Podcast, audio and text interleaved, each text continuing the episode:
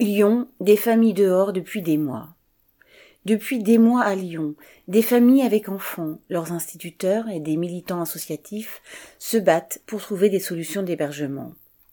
Vendredi 12 janvier, face à l'inaction des pouvoirs publics, le collectif Jamais sans toi entre guillemets a réquisitionné une école désaffectée du 9e arrondissement de Lyon.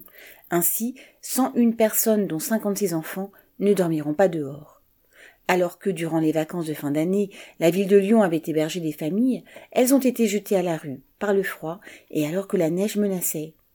Ce qui a fait dire à une militante de Jamais sans toi, ouvrez les guillemets, qu'on n'allait pas leur construire des igloos, fermez les guillemets.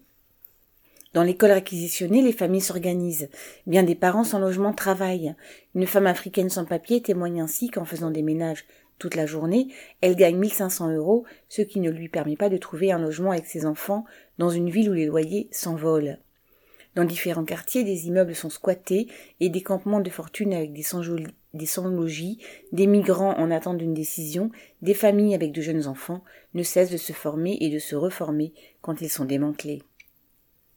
Ce ne sont pas les mesures annoncées le 14 janvier par la préfète du Rhône qui régleront le problème.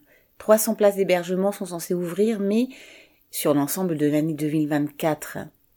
C'est une goutte d'eau quand on sait que le département du Rhône compte 14 000 personnes sans logement, avec un nombre d'enfants croissant.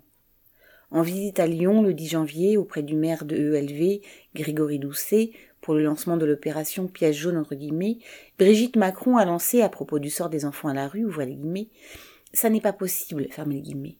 Son président de Marie est en effet plus efficace pour distribuer les milliards pour l'armée et les capitalistes. Correspondant Hello.